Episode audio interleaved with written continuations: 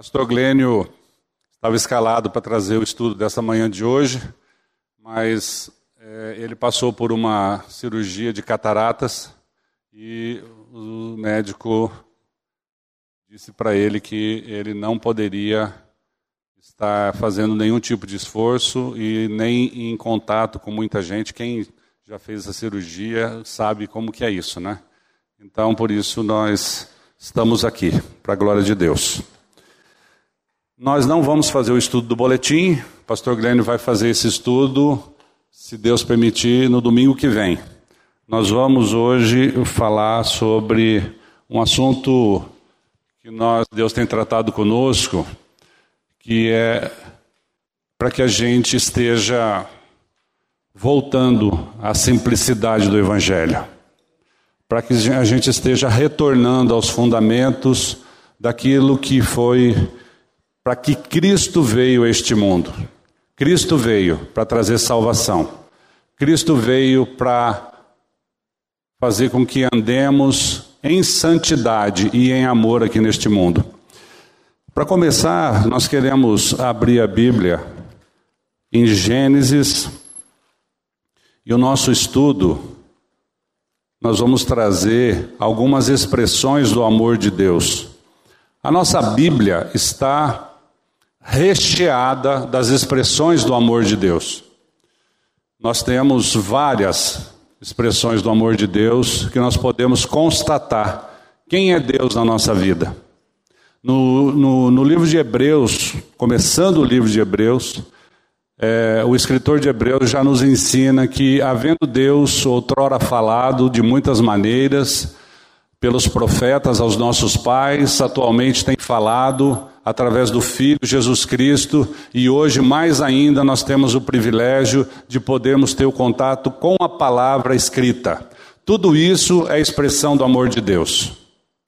Tudo isso que Deus vem fazendo em benefício, buscando o homem, é expressão do amor de Deus.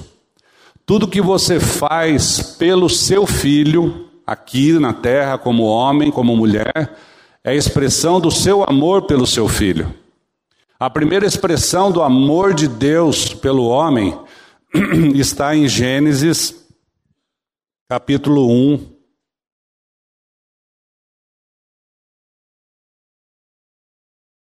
Nos versos 26 e 27.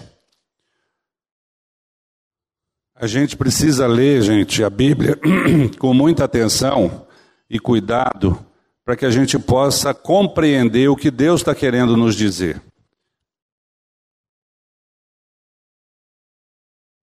Opa, nós temos aqui alguém que está atento lá em cima.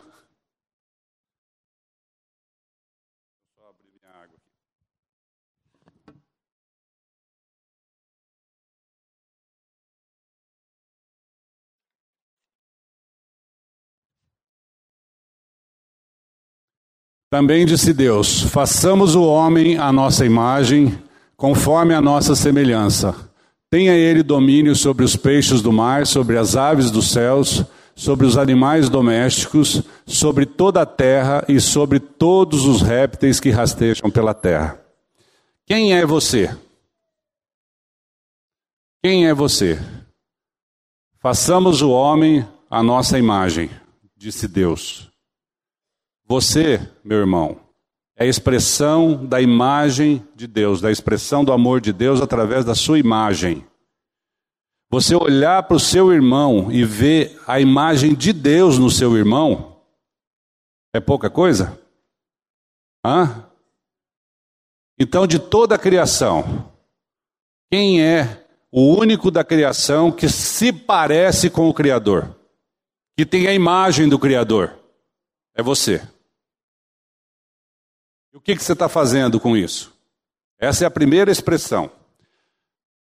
De quebra ainda, Deus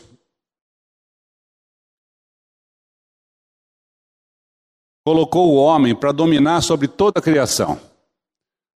Tenha ele domínio sobre os peixes do mar, sobre as aves do céu, sobre os animais domésticos e sobre a terra e sobre todos os répteis que rastejam pela terra. Esse final de semana passado, eu e a Cota, nós tivemos em Aracati, no Ceará, fazendo lá um congresso de família, pregando para os irmãos da igreja Assembleia de Deus. Um estudo que a Cota fez lá, ela trouxe essa questão de que o homem foi criado para dominar toda a criação. E o que nós vemos hoje é que o homem está sendo dominado pela criação. Nós estamos sendo subjugados. Nós estamos nos fazendo menos do que aquilo que Deus fez. Nós estamos nos colocando abaixo da importância da expressão do amor de Deus por nós, que é o que Deus fez na sua criação. E desde a criação, Deus não mudou. Nós tentamos mudar Deus, mas Deus não mudou. Nós tentamos fazer um Deus que caiba dentro da nossa cabeça. Mas Deus é o mesmo, ele não cabe dentro da nossa cabeça. Então, o que, que nós estamos fazendo hoje com a nossa fé? A segunda expressão de Deus, do amor de Deus, está no fato de que, Gênesis 1, 28, no fato de que Deus nos fez coadjuvante da criação. Deus formou Toda, todo, ele fez toda a criação do pó da terra, ele criou tudo que é do pó da terra, ele formou o homem do pó da terra, e a única que não foi feita do pó foi a mulher. Olha só, hein, gente. A mulher não foi feita do pó da terra. A mulher foi feita da costela de Adão. É a mesma essência. É a mesma carne, é a mesma essência, homem e mulher. Então, a segunda expressão do amor de Deus é que Deus deu o encargo ao homem para que ele multiplica, se multiplicasse, para que ele procriasse, para que ele tivesse filhos e filhas. Então Deus criou o homem, ele tinha o seu filho unigênito, Jesus Cristo, e ele criou o homem e tinha um plano para esse homem. E aí o homem começou a se procriar com filhos e filhas depois do pecado. Mas essa, essa expressão do amor de Deus é para que o homem tivesse um pouquinho da experiência que ele teve na criação. Vocês já viram alguma mãe falar que o seu filho é feio? Hã? Tem filho feio? Não tem. Por quê? Porque para a mãe Aquela criança é o resultado de todo o amor que ela teve durante a notícia de que ela estava grávida, até o momento do parto, ela despejou todo o amor que ela tinha naquela criança, naquela gestação, e quando aquela criança nasce, ela não está nem aí com a aparência da criança, que é feia. Nós sabemos que a criança, quando nasce, no momento do nascimento, ela nasce inchadinha, nasce meia, né? Depois ela vai ficando bonitinha, mas na hora ali a mãe olha para a criança, meu Deus, que coisa mais linda, né? Foi o que Adão disse quando Deus apresentou Eva a Adão. O que que Adão disse? Né? Uau! Se bem que era a única mulher, né? Não tinha outra. Então ele, uau! Mas devia ser a mulher, né? Imagina só.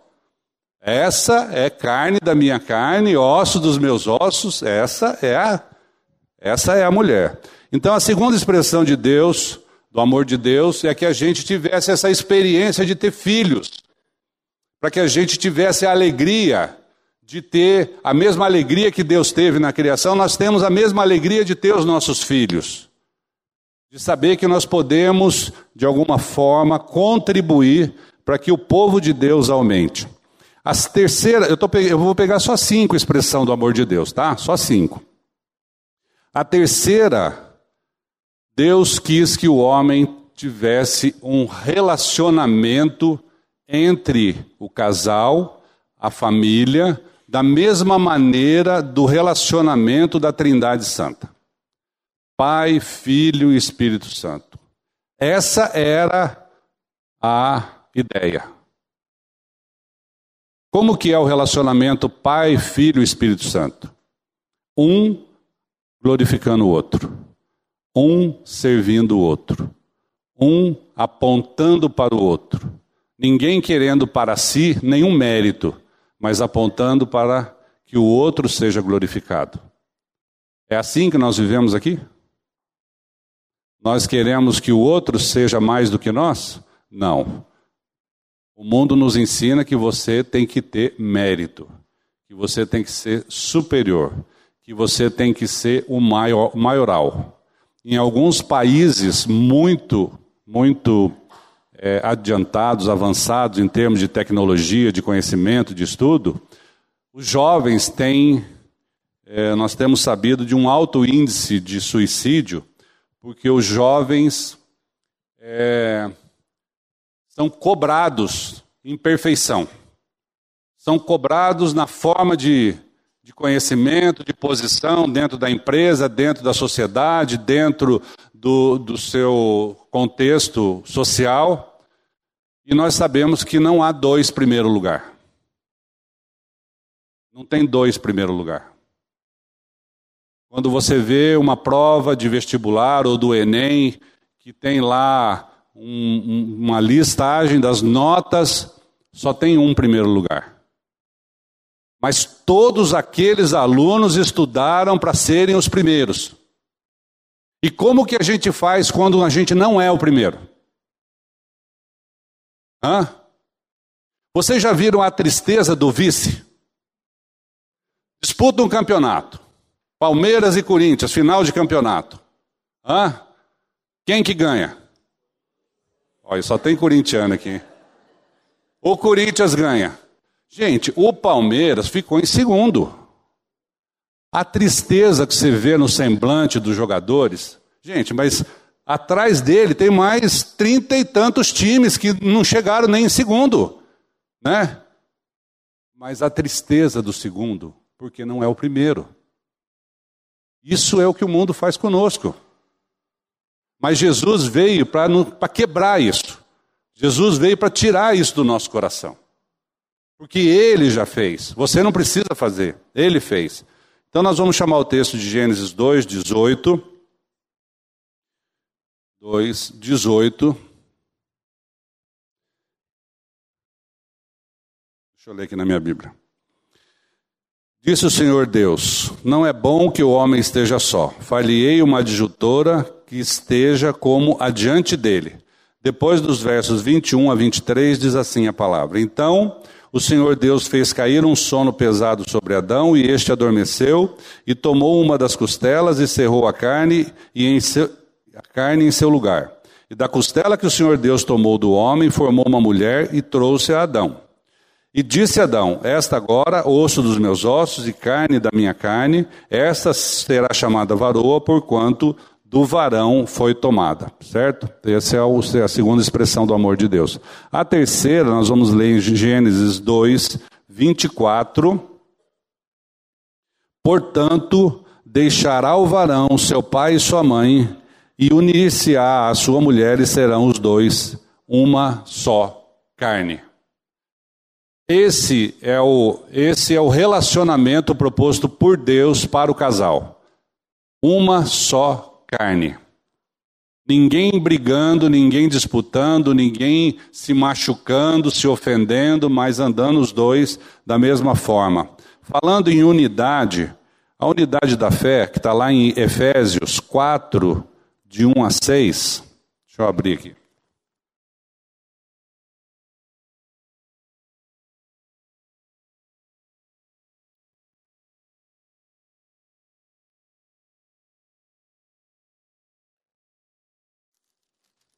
O apóstolo Paulo, ele diz assim, em Efésios 4, de 1 a 6: Rogo-vos, pois, eu, o preso do Senhor, que andeis como é digno da vocação com que fostes chamados, com toda humildade e mansidão, com longanimidade, suportando-vos uns aos outros em amor, procurando guardar a unidade do Espírito pelo vínculo da paz.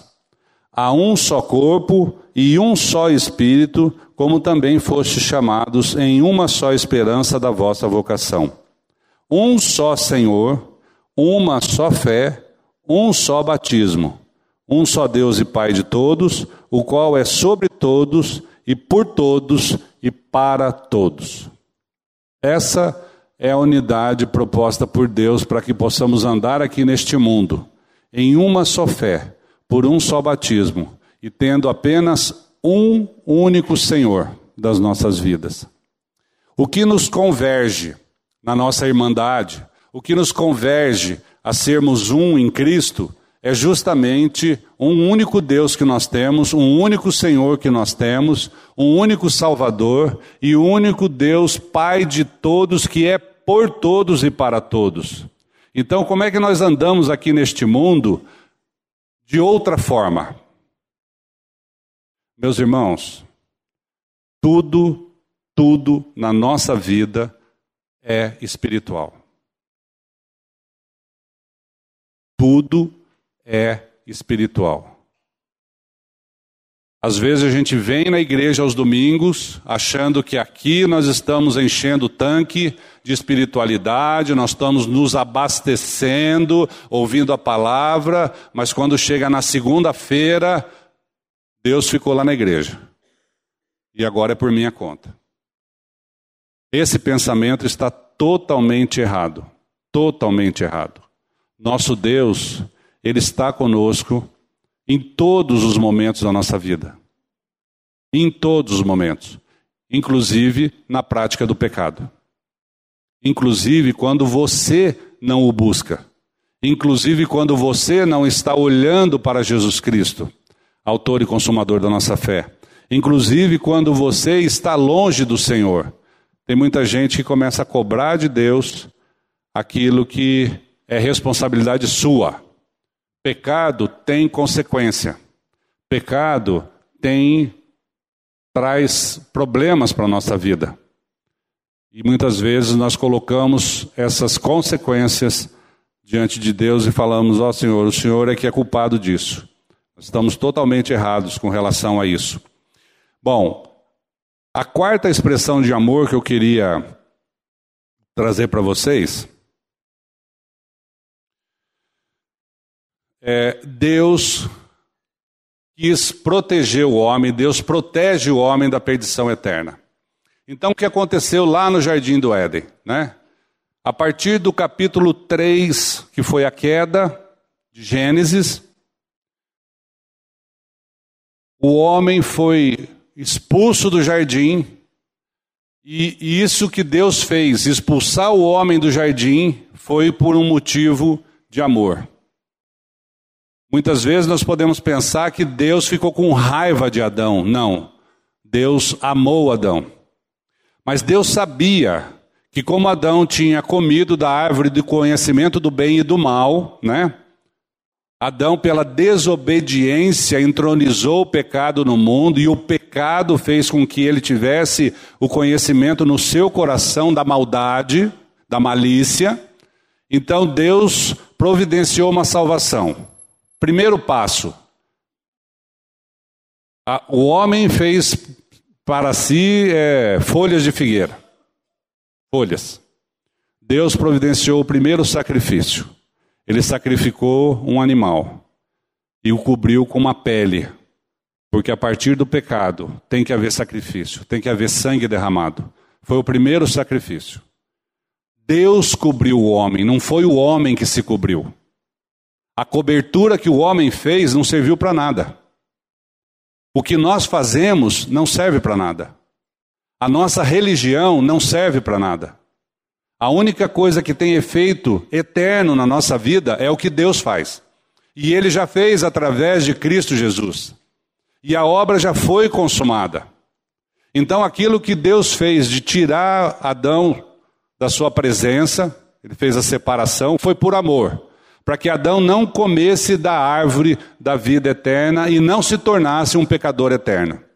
Aí não haveria salvação.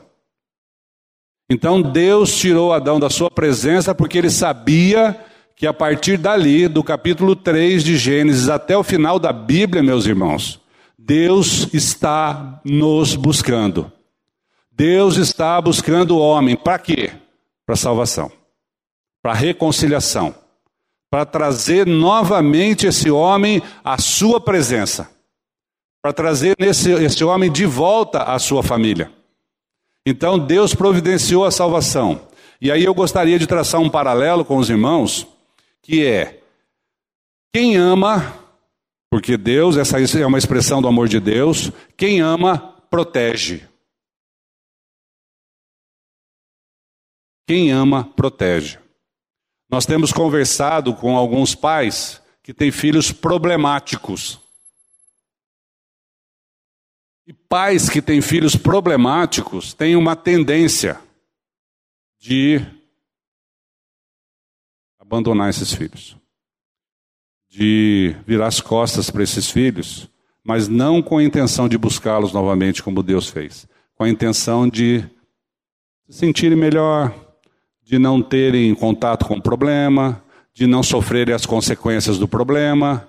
Então Deus não fez isso conosco. Deus não faz isso conosco. Deus nos busca. Você pode ser quem quer que seja, pode fazer o que você quiser fazer, que Deus está te buscando. E aqui, nessa frase, nessa expressão, quem ama protege, eu quero chamar a atenção de vocês. Vocês estão protegendo as suas famílias? Como pais, como mães? Vocês estão se sacrificando no sentido de destinar tempo, no sentido de dar atenção, no sentido de é, prover, no sentido de estar junto, no sentido de se preocupar uns com os outros, no sentido de suportar uns aos outros em amor, né? no sentido de levar as crianças a conhecer a salvação por meio de Jesus Cristo através do Evangelho. Nós precisamos saber pregar o Evangelho. Tem muita gente que vem na igreja e fala: Não, eu vou na igreja para ouvir, mas eu não sei pregar o Evangelho. Meu irmão, o Evangelho é a simplicidade do que Cristo já fez. E se você não sabe falar palavras bonitas, se você não sabe e acha que tem que fazer dessa forma, você está equivocado. Por quê? Porque Evangelho é falar daquilo que Deus tem feito na sua vida para os seus filhos, filhas, irmãos e irmãs, para todas as pessoas. Não podemos ter vergonha de falar quem nós somos. Se Cristo é Senhor da sua vida, qual é o problema de você falar isso? Às vezes tem gente que, que é cristão, que é crente há 30, 40 anos, e lá no seu trabalho ninguém sabe que ele é crente. Ninguém sabe que ele é cristão. Que ele nunca falou. Porque ele nunca viveu, viveu, porque ele nunca demonstrou na sua vida. Então, quem ama, protege, provendo as necessidades do corpo, em primeiro lugar, necessidades físicas e materiais. Segundo, da alma, emocionais, com presença e afeto. Abraçar filho, gente, é curador. Beijar filho é curador. Beijar pai é curador. Beijar mãe é curador. Abraçar uns aos outros é curador, é remédio. Então nós temos esse encargo também de prover a necessidade da alma dos nossos irmãos. E por último, as necessidades espirituais, trazendo o quê? Trazendo o evangelho da salvação.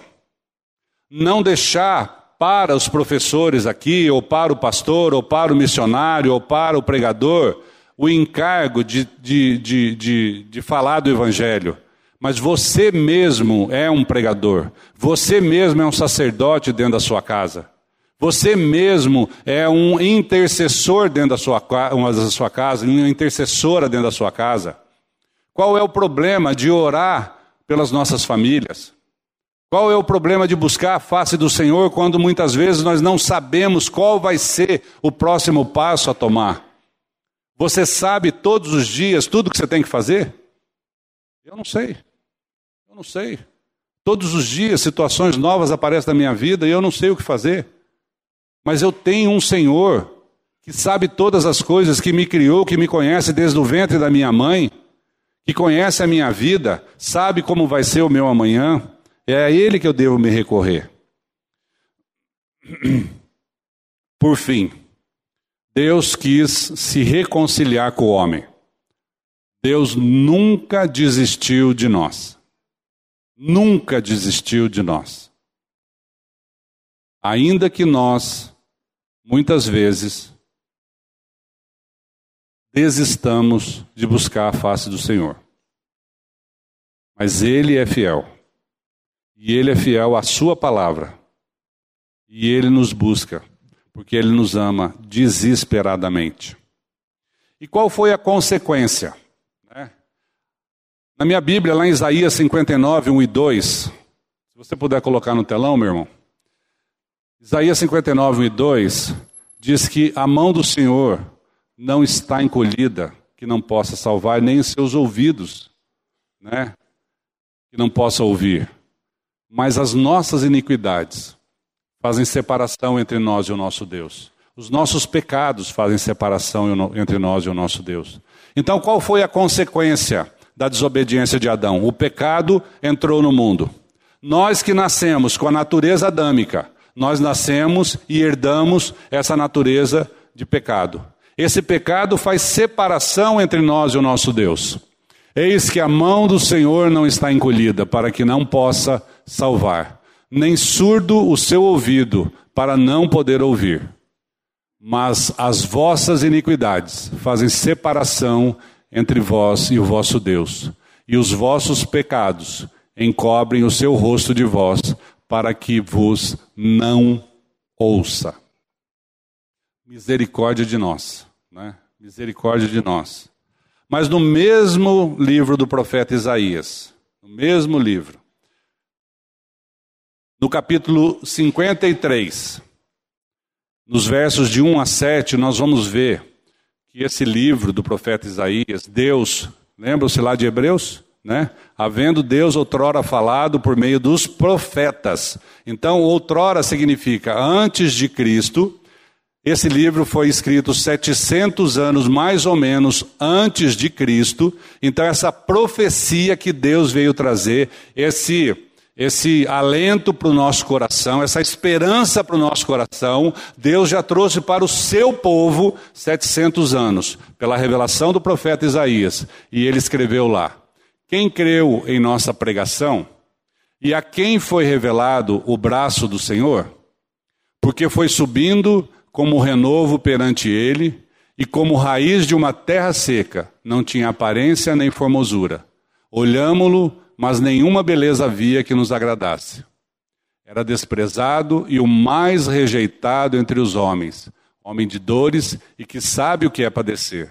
E como um de quem os homens escondem o rosto era desprezado, e dele não fizemos caso. Certamente ele tomou sobre si as nossas enfermidades e as nossas, nossas dores levou sobre si. E nós o reputávamos por aflito, ferido de Deus e oprimido. Mas ele foi traspassado pela minha transgressão pelas nossas transgressões e moído pelas nossas iniquidades. O castigo que nos traz a paz estava sobre ele, e pelas suas pisaduras fomos sarados. Todos nós, todos nós andávamos desgarrados como ovelhas, cada um se desviava pelo caminho, mas o Senhor fez cair sobre ele a iniquidade de todos nós. E ele foi oprimido e humilhado, mas não abriu a boca. Como cordeiro foi levado ao matadouro, e como ovelha muda, perante os seus tosqueadores, ele não abriu a boca. Deus vem trazendo esperança para o seu povo. Deus vem revelando e falando com você e comigo. Deus vem dizendo: Olha para mim, olha para mim, eu te amo. Eu amei o mundo de tal maneira que eu dei o meu filho a morrer por você. Antes de qualquer coisa. Então olha para mim. Não olha para você. Não olha para o seu egoísmo. Não olha para o mundo, porque o mundo quer que você seja. Não olha para que as pessoas digam que você tem que ser mais do que qualquer pessoa. Porque quando aconteceu do pecado entrar no mundo, Lá no livro de Romanos, capítulo 3, verso 23, a palavra nos ensina que todos pecaram. Porque todos pecaram e destituídos estão da glória de Deus. Lá onde está escrito todos, escreva seu nome lá. Porque o Mário pecou. Porque eu... Põe o seu nome ali, pois todos pecaram e carecem da glória de Deus. Então, por que, que nós queremos ser mais do que o outro? Por que, que nós queremos ser diferentes do outro? No reino de Deus, não há diferença. Porque se não morrer, se não crer que Jesus Cristo levou sobre si o teu pecado e não crer que na ressurreição ele te deu uma nova vida, não tem salvação, meus irmãos. Não tem salvação. Um outro texto que nos revela é lá em Romanos também 5:12. Romanos 5:12 diz que pela desobediência de um entrou o pecado no mundo, mas pela obediência de um. Olha lá, portanto, assim como por um só homem entrou o pecado no mundo e pelo pecado a morte. Então, quem nasce? Nasce no pecado. Quem nasce tem vida eterna? Não. Você tem certeza disso, meu irmão? Quem nasce tem vida eterna por si mesmo? Não. Quem nasce, nasce com o pecado. E o pecado entrou no mundo, e pelo pecado, o que? A morte. Assim também a morte passou a todos os homens, por quê? Põe seu nome lá também. Põe seu nome lá. Porque eu pequei. Porque o João pecou, porque o José pecou, porque a Maria pecou. Porque todos pecaram. Tem bom? Tem alguém aqui que está fora daquilo ali? Fora da experiência? Não. Então, o primeiro lugar que todos nós nos encontramos é na morte. Não tem um que escapa. Tem ou não? Não tem. Meu pai tinha um, um ditado que ele dizia assim: ninguém fica para semente. Todos nós morremos. O segundo lugar que todos nós nos encontramos é onde? Na cruz de Cristo. O segundo lugar é na cruz de Cristo. Todos nós temos um encontro marcado na cruz de Cristo. Você pode abrir a tua agenda lá, espiritual. E você vai ver que um dia Cristo vai te atrair na cruz, no seu corpo. Porque ele levou o pecado de toda a humanidade. Naquela inclusão, naquela morte, todos nós fomos levados juntamente com ele. Aí em Efésios 2, voltando novamente para o livro de Efésios 2, de 1 a 6, o apóstolo Paulo escreveu assim: A salvação é pela graça. Vocês estão me acompanhando? Eu fico olhando para vocês e eu fico sem saber se vocês estão acompanhando. Tá tudo bem aí? Tem alguma pergunta, alguma? Hã? Tá ligado? Tá, beleza, irmão? Tá ligado? Tá joia? Hã? É mesmo? Nossa. Ah, é? Olha só.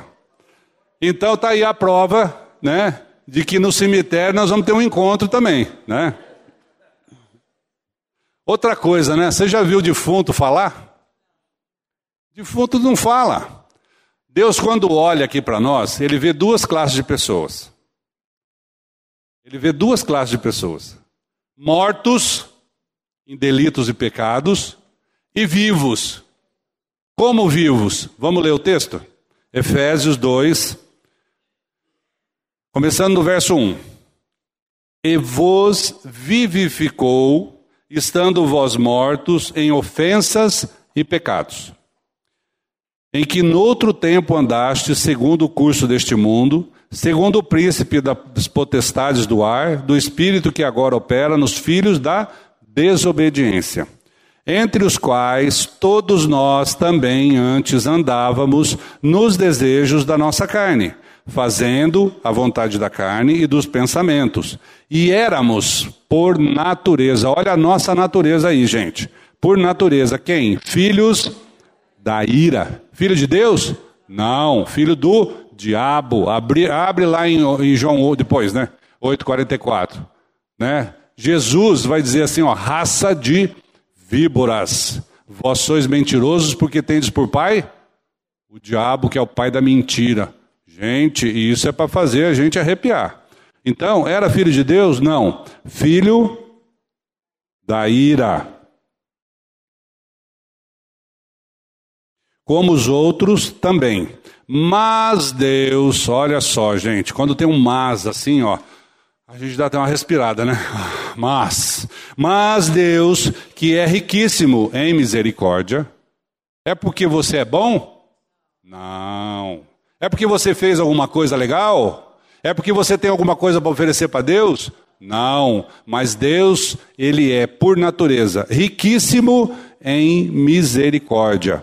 Pelo seu muito amor com que nos amou, olha só a expressão do amor de Deus aqui de novo estando nós ainda mortos em nossas ofensas, nos vivificou. Nos deu vida juntamente com Cristo. Pela graça sois salvos. Você pagou alguma coisa? Não. E verso 6: E juntamente com Ele nos ressuscitou e nos fez assentar nos lugares celestiais em Cristo Jesus Aleluia!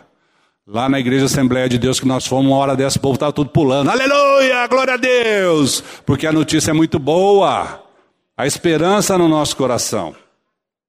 Um dia nós fomos lá num evento nos Estados Unidos, na hora do louvor, pastor Eric, o, o, o ministro do louvor tinha lá gente de tudo que é denominação na hora do louvor, ele falou assim: gente, vamos bater palma, vamos aplaudir. E aí ele virou para os batistas e falou assim: os batistas, se quiser, pode fazer assim, ó. Ele fez uma brincadeira, porque o batista é muito quietinho, né? Silencioso. O batista fica olhando assim, ele não tem expressão de alegria, mas eu sei que no coração. Ah, no coração. Né? Aí que nós precisamos ver o coração, porque Deus vê o nosso coração. Amém?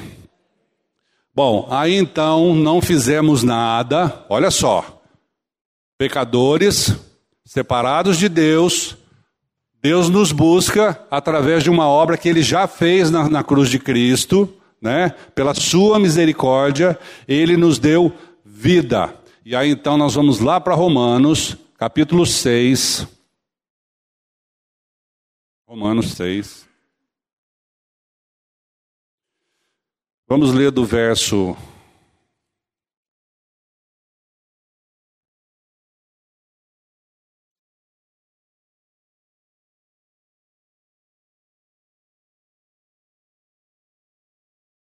três, verso três até o cinco. Ou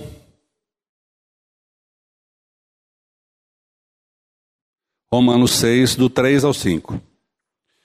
Ou,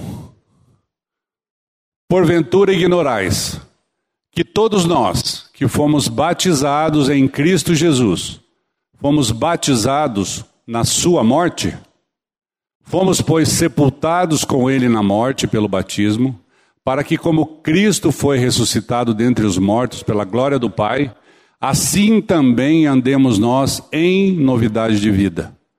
Porque, se fomos unidos com Ele, na semelhança da sua morte, certamente o seremos também na semelhança da sua ressurreição. Meus amados, o que é batismo? O que é batismo? É mergulhar na água ali. É um batismo? O batismo em Cristo. Sim, aquilo é um batismo. Mergulhar nas águas. O batismo de que fala o texto é o batismo no corpo de Cristo.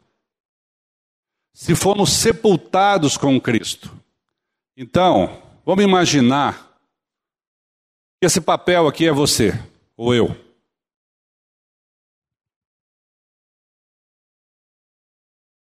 E essa Bíblia é Cristo. Aquele que foi sepultado com Cristo, que foi batizado no corpo de Cristo, que está no corpo de Cristo. Quando Cristo foi sepultado, o que aconteceu com você? Ah? Você tem certeza disso, meu irmão? Tem certeza? Olha só, você foi sepultado com Cristo. Aí na ressurreição, no terceiro dia, Cristo ressuscitou. O que aconteceu com você? Você estava junto. Você foi ressuscitado juntamente com Cristo. E Ele nos vivificou. Ele nos deu vida. Você estava morto, enterrado, mas aí Ele te deu vida na ressurreição. Vida em abundância. E essa vida, o apóstolo Paulo fala lá em Gálatas, e essa vida que agora eu vivo na carne, vivo-a pela fé do Filho de Deus, que me amou e a si mesmo se entregou por mim. É difícil você falar isso para o seu filho, na sua casa, para sua esposa, você falar o que aconteceu com ele. Evangelho é a nossa inclusão no corpo de Cristo, é a nossa morte e a nossa ressurreição. E aí, se a gente continuar no texto aqui de Romanos, no verso 6 do capítulo 6. Verso 6 do capítulo 6. Eu vou esperar um pouquinho que eu quero que vocês leiam comigo. Sabendo isto, que foi crucificado com ele o nosso velho homem, para que o corpo do pecado seja destruído, e não sirvamos o pecado como escravos. Seguinte. Porquanto quem morreu está justificado do pecado. Aleluia! Aleluia! O que é justificado? A conta está paga. Você não precisa fazer nada, você não precisa pagar nada. Não tem nenhum sacrifício que você possa fazer mais.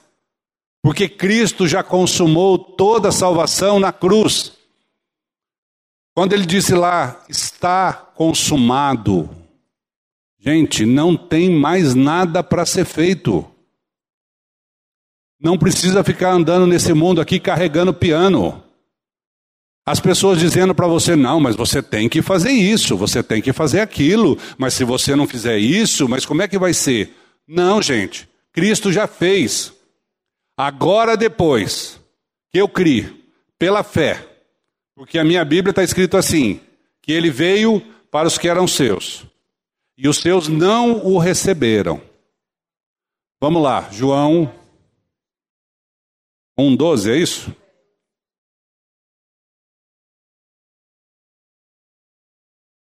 João 1,12, 11, 12. Ou não?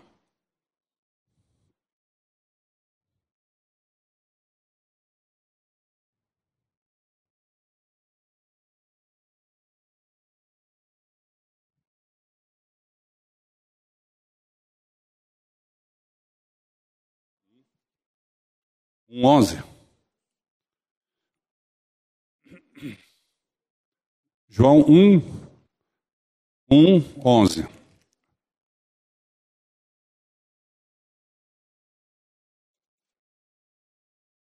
Hã? Já? Olha só. Ah, travou ali? Então vamos lá, vamos ler aqui na nossa Bíblia. João 1, 11 e 12. Veio para o que era seu, e os seus não o receberam, mas a todos, olha só, quantos o receberam? Coloca o seu nome ali, gente. Porque se da mesma forma que todos pecaram, e o teu nome está lá, agora, no todos que o receberam pela fé, também o seu nome está lá, se você crer. Olha só. Mas a todos quantos o receberam, deu-lhes o poder de serem feitos filhos de Deus, a saber, aos que creem no seu nome. Você crê nisso, meu irmão? É pela fé? É pela graça? Amém.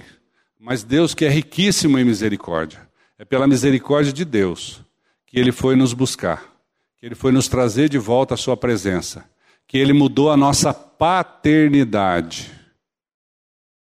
Olha só, ele mudou a nossa paternidade. Nascemos no pecado, filhos da ira.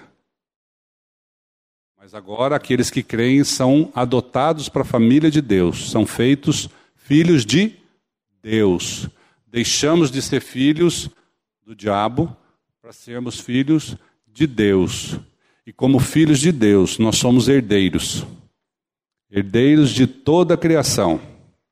Essa foi a maior expressão de amor de Deus para com o homem.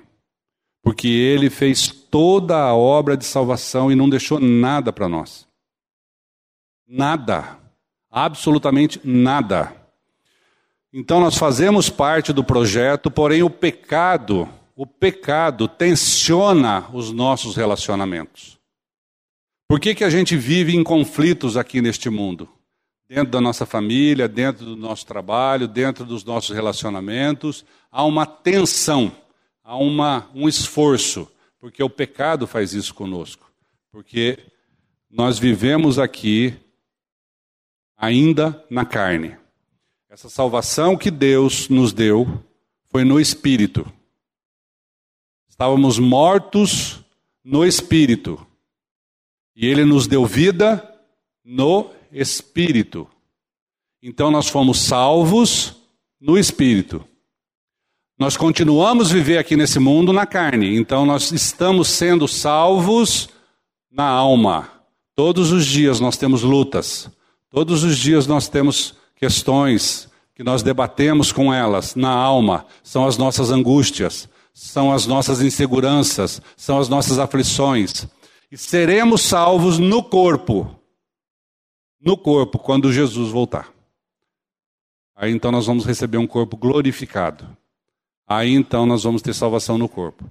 Então nós fomos salvos no espírito e agora nós temos acesso direto ao trono do Pai. Porque Jesus diz assim: importa que os seus adoradores o adorem em espírito. Como que você se relaciona com o Pai? Em espírito. Mas o seu espírito só se relaciona com o espírito de Deus se o seu espírito estiver vivo. Porque se tiver um vivo e outro morto, não tem papo. Tá ligado, meu irmão? Beleza? Então tá bom. Olha só. Alguém falou aí? Está na sintonia. Olha só, então, o que Jesus veio fazer? Jesus veio quebrar todos esses nossos paradigmas, né? Quando a gente vai se lembrando disso, a gente vai ver o seguinte: um exemplo muito bacana que temos lá na palavra de Deus, lá no Velho Testamento, quando Moisés foi buscar os dez mandamentos, ele disse assim: Amai ao próximo como a ti mesmo. Lá no Velho Testamento. No Novo Testamento, Jesus veio e diz assim: Novo mandamento vos dou que, que ele fala? Vamos abrir lá? João 13, de, 35, de 34 a 35. Novo mandamento, olha só, quebra de paradigma. Eu vivia no Velho Testamento amando como eu me amo. Você se ama? Hã? Você se ama? Você se ama, mas você tem capacidade de, com o teu amor, amar o teu próximo? O nosso amor é um amor interesseiro, gente. Fala sério. Hã? Por que, que eu comecei a amar minha esposa? Ela era bonita. O que mais? Ela tem vários atributos. Mas era por interesse. Não é porque eu sou bonzinho, que eu amo incondicionalmente e tal. Nada disso. Né? Eu tinha interesse. Mas a gente hoje, com a vinda de Cristo, que deixou esse novo mandamento, o que, que ele diz lá? Novo mandamento vos dou, que vos ameis uns aos outros, assim como eu vos amei, que também vós ameis uns aos outros. Então agora, gente, o amor de Cristo, com a gasolina, o combustível de Cristo, fica muito fácil de a gente amar. Não depende mais do meu amor, porque o meu amor é contaminado. O meu amor é contaminado. pelas minhas más intenções. Mas com o amor de Deus, ah, aí sim, aí sim. Aí fica fácil. Porque aí ele mudou. Vocês perceberam? Que ele mudou. Assim como eu vos amei. Então, assim serão conhecidos os meus discípulos. Acho que está no verso seguinte aí, né? No 35. Nisto conhecerão todos que sois meus discípulos, se tiverdes amor uns aos outros. Então, quem ama com o amor de Cristo será conhecido. De que forma será conhecido? Como discípulo de Cristo. Discípulo de Cristo, não é discípulo do mundo, não é discípulo do, do do Trump, né? sei lá, de algum figurão aí. Muita gente vive no mundo copiando, né? Copiando. Ah, esse aqui é um cara que teve sucesso, deu certo, vai fazer a mesma coisa, quebra a cara, né? Porque se fosse assim, todo mundo ia ser, é, sei lá, Hã? todo mundo ia ser a mesma coisa, né? É, um dia um pai conversando com o filho, e o filho ficou sabendo, foi um bombeiro na escola dele, e falou sobre a profissão de bombeiro. E o filho chegou em casa e falou: Pai, eu vou ser bombeiro. Eu vou ser bombeiro. E eu acho que todo mundo devia ser bombeiro. Todo mundo devia ser bombeiro, porque é um negócio muito bacana, porque ajuda as pessoas, porque faz o bem para todo mundo e tal. Aí o pai sentou e foi ensinar o filho que se todo mundo fosse bombeiro, não ia ter padeiro, não ia ter pedreiro, não ia ter, né? Então cada um, Deus deu um dom para cada um, né? E cada um tem que exercer o seu dom dentro do corpo. Né? Então, como que eu sou dentro do corpo? Independentemente dos meus dons, dos seus dons, nós somos discípulos de um só. Quem é o nosso exemplo, né? Quem é o que nos ama incondicionalmente, que já nos amou? É Cristo. Então, se a gente olhar para Cristo, nós podemos fazer o que a gente quiser. Ame ao seu próximo e faça o que quiser. Esse é o único mandamento, né? Ame ao seu próximo e faça o que você quiser. Mas a, a liberdade é limitada. Em Gálatas 5, 13 e 14, né? Porque vós, vós, irmãos, fostes chamados à liberdade, porém não useis da liberdade. Então, aquele que é discípulo de Cristo, gente, ele deixou de ser escravo do pecado. Isso vale dizer o seguinte: o que é escravo, o que é preso? Imagina que alguém está preso numa cadeia, fechada, trancada com um cadeado. Ele tem opção de sair? Não. Mas se alguém for lá e abrir o cadeado e abrir a porta, como é que fica? Ele tem opção de sair? Mas ele também tem opção de voltar. Tem ou não tem? Exatamente. Então, permaneceram para que houvesse a glória de Deus ali com o carcereiro. Mas somente tem opção de ser livre ou ser escravo quem já é livre. Porque quem é escravo, que a porta está tá trancada, não tem opção. Então, quando Cristo veio, o que, que ele fez? Porque vós, irmãos, fostes chamados à liberdade, porém não useis da liberdade para dar ocasião à carne. Sede antes servos uns dos outros, pelo amor. Porque toda lei se cumpre em um só preceito, a saber, Amarás o teu próximo como a ti mesmo.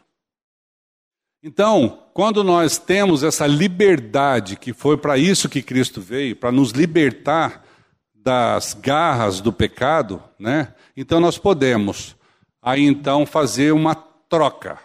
Qual é a troca? Trocar o pecado pela santidade. 1 Pedro 1, de 13 a 16.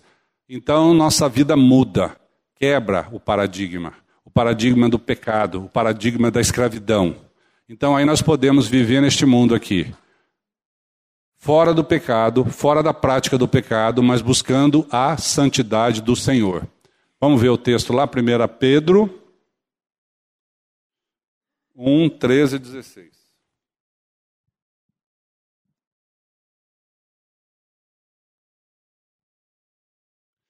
Por isso, cingindo o vosso entendimento, sede sóbrios e esperai inteiramente na graça que vos está sendo trazida na revelação de Jesus Cristo. como filhos da obediência, não vos amoldeis às paixões que tinhas anteriormente na vossa ignorância. Pelo contrário, segundo é santo aquele que vos chamou, tornai-vos santos também vós mesmos em tudo que, em todo o vosso procedimento. Porque escrito está: sede santos, porque eu sou santo. Você não vai ser santo porque você é bom. Você vai ser santo porque você vai estar reconciliado com aquele que é santo. Você vai estar na presença daquele que é santo. Como eu disse para vocês, nós fomos lá para o Ceará agora pregar, e lá é assim: a pessoa está contando uma história para você, você fala, entendi. Ela fala, pronto. Tem algum nordestino aqui? Pronto. Né, você está conversando e tal, ah, entendi, pronto, já muda de assunto. Então você já começa a entender. E nós voltamos de lá, eu e a Cota, no avião, falando pronto. Porque a gente conviveu com os irmãos, a gente aprende com os irmãos, né? Então, quando você vive com o santo, você aprende com o santo.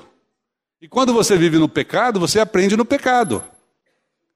Mas Cristo veio para dizer assim: olha, gente, está escrito, sede santos, porque eu sou santo.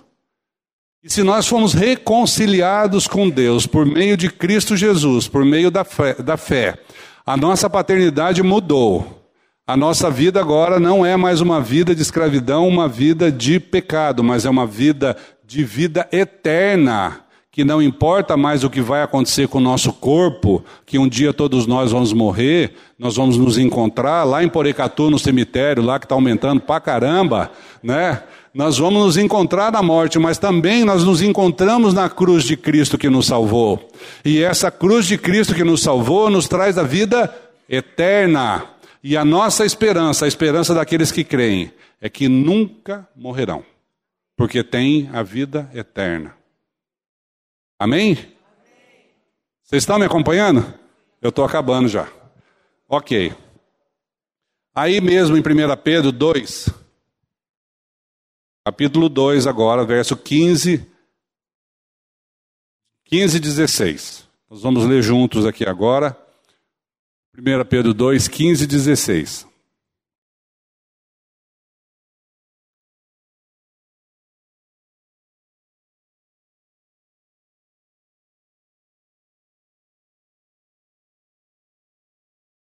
Travou aí? Ah, tá.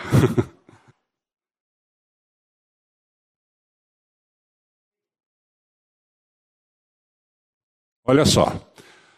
Porque assim é a vontade de Deus, que pela prática do bem façais emudecer a ignorância dos insensatos, como livres que sois, não usando, todavia, a liberdade por pretexto da malícia, mas vivendo como servos de Deus. Então hoje nós temos escolha. Nós não vamos usar a liberdade por pretexto da malícia. Ah, eu sou cristão, eu posso tudo inclusive desagradar o meu Deus. Não. Né?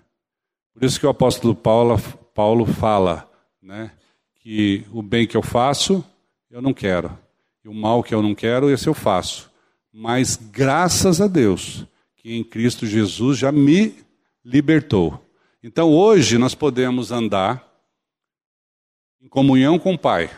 Nós podemos andar buscando conhecimento da verdade, que é a pessoa de Cristo, nós podemos andar na certeza da nossa salvação.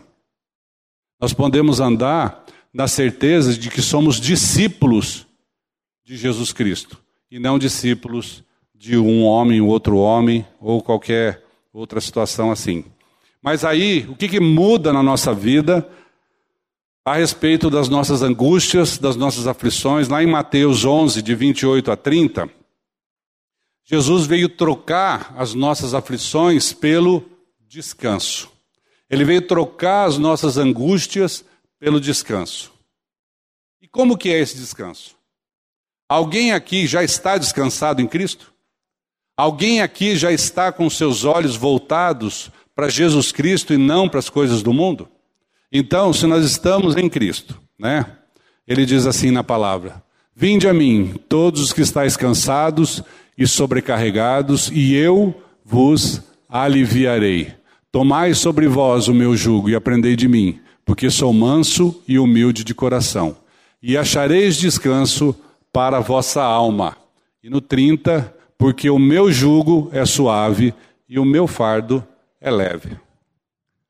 Você está com um problema, meu irmão? Você está com aflição? Eu não gosto da palavra desespero, porque desespero significa o contrário de esperança. E eu creio que todos aqueles que creem em Cristo têm esperança. Pode ter, sim, momentos de angústia, momentos de aflições, mas nunca desespero. Nunca desespero. Porque nós temos esperança. E a segunda coisa que ele veio fazer foi trocar a nossa escravidão pela liberdade que é em Cristo que foi, que é o texto que nós já lemos, que para a liberdade foi que Cristo nos libertou. Permanecei, pois, firmes, e não vos submetais de novo a jugo de escravidão. Então, a porta da cadeia está aberta. Permanecei, pois, livres, e não volteis para dentro da cela. Você não precisa voltar para dentro da cela. Porque você já está com a porta livre. Cristo já te libertou. Então a obra de Deus começa de dentro para fora. Dentro dos nossos casamentos. Começa uma obra de Deus. Primeiro dentro de nós. Depois dentro dos nossos casamentos. Dentro da nossa família. Dentro da nossa casa. E por último, dentro da igreja. Não tenha a expectativa de que outro vai fazer aquilo que Deus outorgou você para fazer.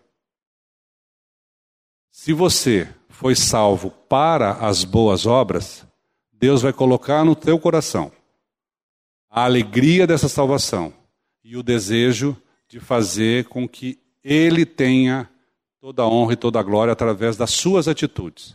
Não volte para a escravidão. Olhe para as expressões do amor de Deus na tua vida. Todos os dias Deus está fazendo milagre na sua vida, é ou não é? Todos os dias. Muitas vezes nós não temos olhos para ver os milagres de Deus, mas Ele tem feito milagre na sua vida e na minha todos os dias.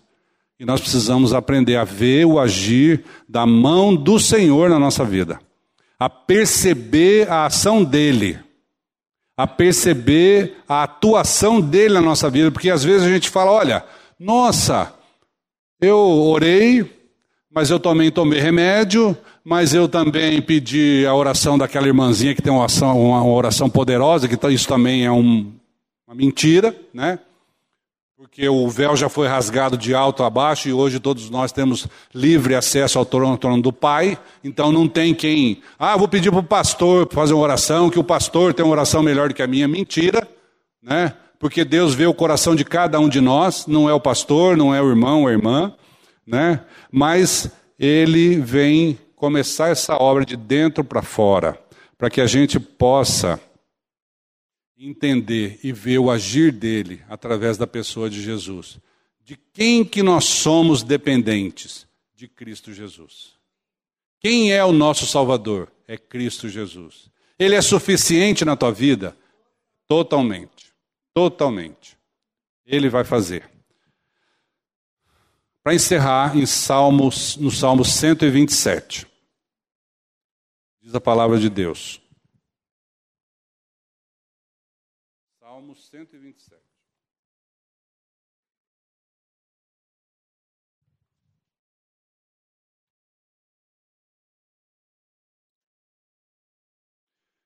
Deus possa Deus possa nos mostrar essa expressão do amor dele todos os dias da nossa vida, para a gente poder render toda a honra, toda a glória e todo louvor a ele. E a palavra diz, diz assim: Se o Senhor não, vamos ler todos juntos?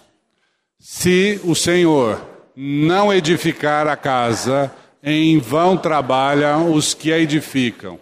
Se o Senhor não guardar a cidade, em vão vigia a sentinela. Inútil vos será levantar de madrugada, repousar tarde, comer o pão que penosamente granjeastes. Aos seus amados ele o dá enquanto dormem. Herança do Senhor são os filhos, o fruto do ventre, o seu galardão. Como flechas na mão do guerreiro, assim os filhos da mocidade.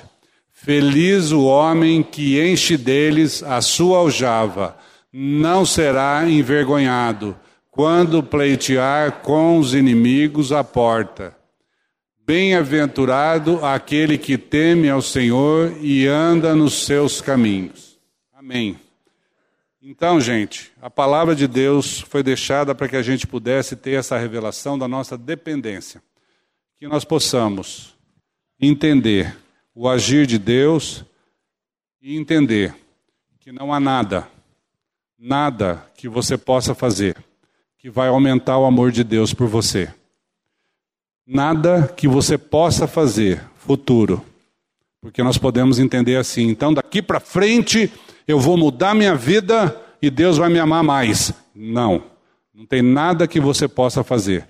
E também não tem nada que você já fez que vai diminuir o amor de Deus por você. Tome uma decisão hoje na sua vida. O dia é hoje. O dia é hoje. Tome uma decisão. Se Cristo ainda não é o Senhor da sua vida, se Cristo ainda não é suficiente para a sua vida, nós temos um texto lá de Romanos 10, 9 e 10 que diz assim: Se com a tua boca confessares Jesus como Senhor, e em teu coração creres que Deus o ressuscitou dentre os mortos, serás salvo. Porque com a boca se confessa para a justiça, e com o coração se crê para a salvação. Amém? Que Deus nos abençoe. Um bom domingo a todos. Não sei se tem mais. Não tem, tem mais ninguém aqui. Que Deus abençoe a todos. Um bom domingo e até a noite, se Deus permitir.